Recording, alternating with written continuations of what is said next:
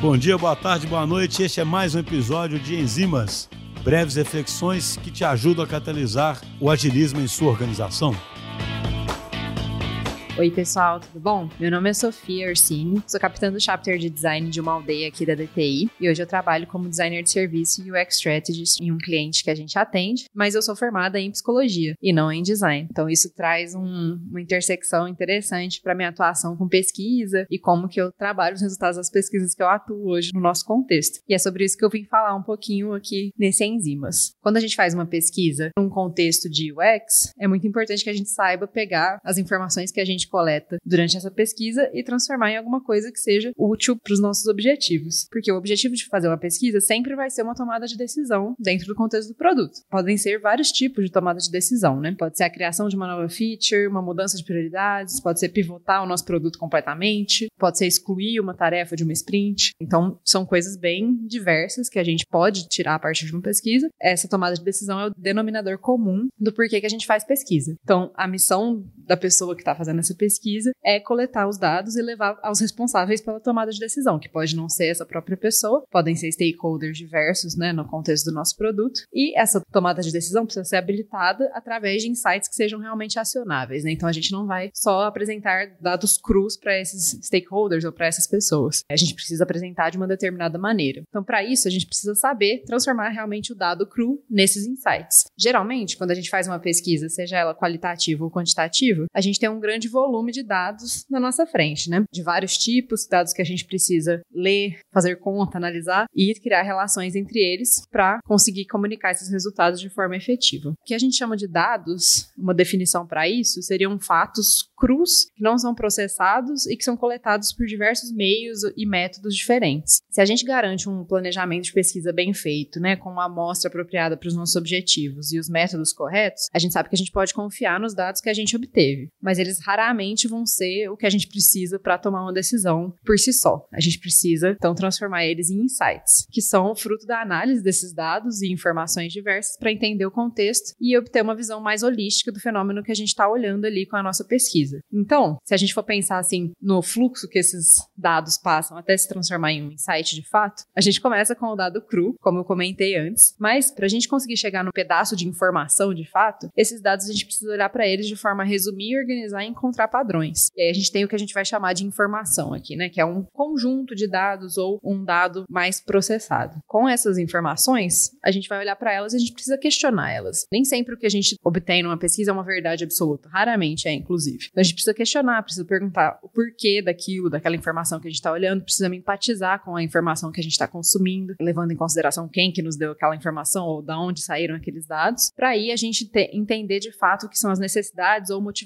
e dores, né? Como nossa próxima etapa de transformação do nosso dado. A partir dessas necessidades, a gente entende, né, enquanto pessoas que trabalham com o produto digital, a gente considera o contexto desse produto e o contexto do nosso negócio também, todas as regras que a gente sabe que regem aquele ambiente, para aí adicionar essas informações e realmente ter o nosso insight. Então, a gente juntar o que veio da nossa pesquisa, o que veio do nosso usuário, com as informações contextuais, para aí poder levar isso para alguém que vai tomar a decisão de uma forma que ela possa tomar uma decisão mais acertada em cima disso, em cima do nosso insight acionável. Então, talvez para complementar, né, que não é um insight, porque o que é, eu já passei um pouquinho, mas saber o que não é nos ajuda também. Os dados por si só não são insights, como eu já falei. As observações por si só não são insights. Se a gente está fazendo um processo de shadow, por exemplo, com um potencial usuário do nosso produto. E a gente observa que ele toma uma determinada série de ações antes de chegar no nosso produto. Isso é apenas uma observação, isso não é um insight em si só. A gente precisa analisar isso dentro do contexto, fazer perguntas para ele, adicionar mais alguns dados para realmente transformar em informação e depois entender as necessidades e as dores, para aí ter o nosso insight, como eu comentei antes. E aí, uma coisa muito importante, que é um erro que a gente comete com muita frequência, é que falas ou pedidos diretos dos nossos usuários não são insights. O seu usuário pode estar te falando, nossa, adoraria ter uma feature que faz X, Y e Z, mas isso não é seguro o suficiente para você ir lá e desenvolver XYZ só com base nisso. Porque muitas vezes o que a pessoa fala não realmente faz. A gente precisa algo para além declarativo, a gente precisa algo comportamental. Então a gente vai usar esse dado e juntar com dados de pesquisas mais voltadas para o comportamental para entender se realmente vale a pena desenvolver aquela feature ou, enfim, aquele produto como um todo. Então, beleza, a gente está fazendo esse processo de transformar os dados que a gente obteve na pesquisa nesses insights acionáveis que a gente deve levar para os nossos stakeholders. Durante a etapa que a gente precisa encontrar os padrões e resumir e organizar os nossos dados,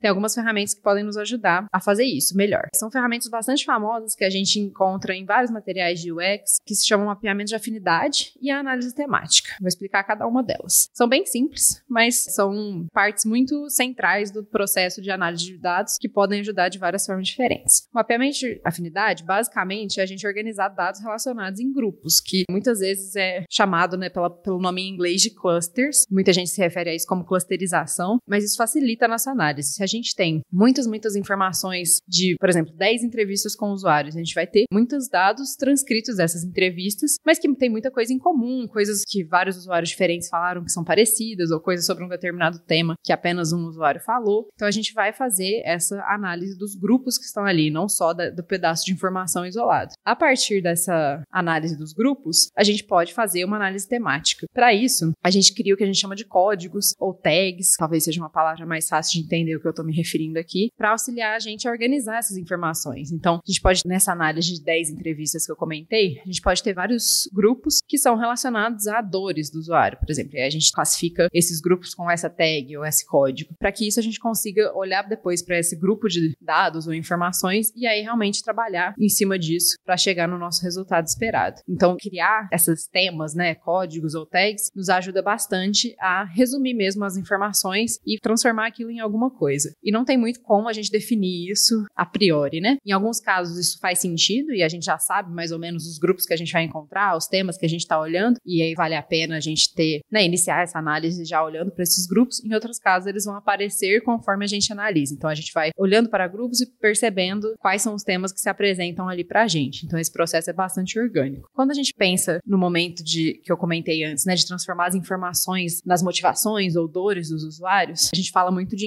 empatizar. E para isso é muito importante, né, uma coisa que, que é muito básica do design que a gente vê sempre em muitos conteúdos sobre design de mapeamento de jornada e dos elementos da experiência, né, desse usuário, dessa pessoa que está conversando com a gente. O mapeamento da jornada nos ajuda a entender, né, realmente o que está em torno ali daquela pessoa que nos deu aquele dado ou, ou das pessoas que a gente entrevistou, né, daquelas 10 pessoas que a gente fez entrevista. A gente vai tentar sintetizar tudo aquilo que elas nos falaram em uma jornada e entender quais são os problemas, da onde que está saindo aquele problema, que elementos da experiência que também podem estar melhorando ou piorando esse processo. E a partir disso a gente vai ter uma visão melhor do que, que são as dores e as necessidades nesse contexto. E aí, para considerar o contexto e o negócio que a gente vai realmente finalizar e transformar no nosso insight acionável, aí vem de pesquisas e conhecimentos anteriores, né? Isso a gente tem uma questão muito forte na pesquisa que a gente acha que a gente nunca sabe o suficiente, mas a gente sabe sim algumas coisas sobre o nosso contexto que a gente consegue afirmar com uma relativa certeza. Então, essas coisas a gente usa para analisar as nossas futuras pesquisas. Então, usando esse conhecimento de causa, né, digamos, a gente vai conseguir transformar o nosso dado em um insight mais acionável. Então, para finalizar, vou dar um, tentar dar um exemplo aqui no formato de áudio. A gente pode imaginar que um dos nossos 10 entrevistados, das entrevistas que a gente fez no meu exemplo, nos falou: Eu gostaria de ter uma visão detalhada de todos os meus pedidos em tempo real no portal do cliente. Um caminho seria a gente pegar isso e falar: vamos desenvolver uma visão detalhada de todos os pedidos em tempo tempo real no portal do cliente. Mas, durante outras pesquisas, ou durante a mesma pesquisa, a gente foi encontrando outras coisas. A gente encontra que essa pessoa também nos falou que toda semana ele atualiza o sistema manualmente com o status dos pedidos. Então, ele atualiza isso por vez por semana. Hoje, ele tem uma feature que resolve um problema parecido de uma forma mais simples. E ele acessa essa feature quatro vezes por mês, uma vez por semana, mais ou menos. E a gente sabe, enfim, por conhecimentos gerais do mundo, que com a pandemia, por exemplo, a logística a nível global ficou muito caótica e a gente não tem muita visibilidade. Desse grupo de informações né, que a gente conseguiu, a gente consegue extrair um tema, que é mais ou menos gestão de material e reabastecimento, por exemplo, de uma pessoa que precisa fazer pedidos e controlar esses pedidos, se eles vão chegar a tempo. A gente também tem algumas informações sobre esse mercado. Então, nesse mercado, ficar sem o estoque significa ter um prejuízo milionário. Imagina que é algo que, esse estoque né, é algo essencial para a produção de, desse cliente, dessa pessoa. Se ela fica sem, ela perde muito, muito dinheiro. Mas a gente também sabe que a gestão de pedidos demanda muito trabalho manual e contato por e-mail. Então, essa pessoa que nos fez essa fala passa muito tempo tendo que falar com representantes de diferentes fornecedores, tentando harmonizar todas as entregas, direcionando espaço em almoxarifado, em armazéns, para conseguir trabalhar com todo esse volume de dados e todo esse fluxo que está muito caótico. E a gente também sabe, do nosso contexto, do nosso produto, que é possível a gente fazer uma integração com um sistema que 80% dos nossos clientes usam. A gente nem sabe,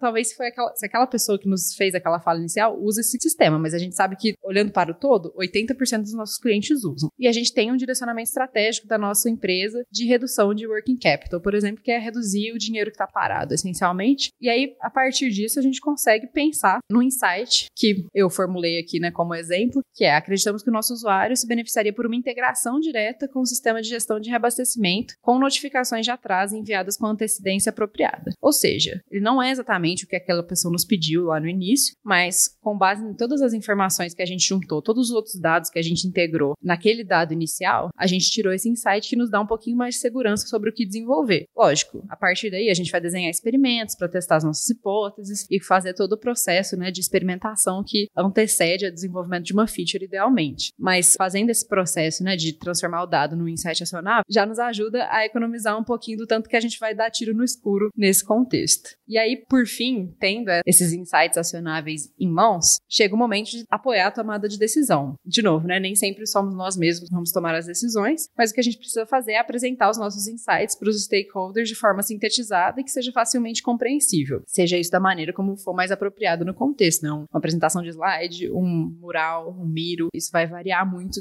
de organização para organização. E também apontar as conexões significativas que esses insights que a gente está trazendo tenham com a estratégia da organização ou do produto, além de oferecer um contexto útil que possa impactar na priorização, por exemplo. Né? Nem sempre o insight por si só vai nos dar a resposta da decisão, mas olhando para o contexto de todo o time ou do produto como um todo, a gente vai conseguir priorizar de formas diferentes. Passei um pouquinho por um processo que pode nos ajudar a transformar esses dados de pesquisa nos insights para realmente conseguir trabalhar os resultados resultados das nossas pesquisas. Mas, de novo, não é um processo fechado, é uma coisa muito orgânica que a gente vai aprendendo conforme a gente vai exercitando. Então, a minha recomendação aqui é que, usando esses princípios básicos, vocês testem o que funciona para o contexto de vocês, vão iterando e melhorando cada vez mais esse processo para que a gente consiga tomar decisões cada vez mais acertadas nos nossos produtos.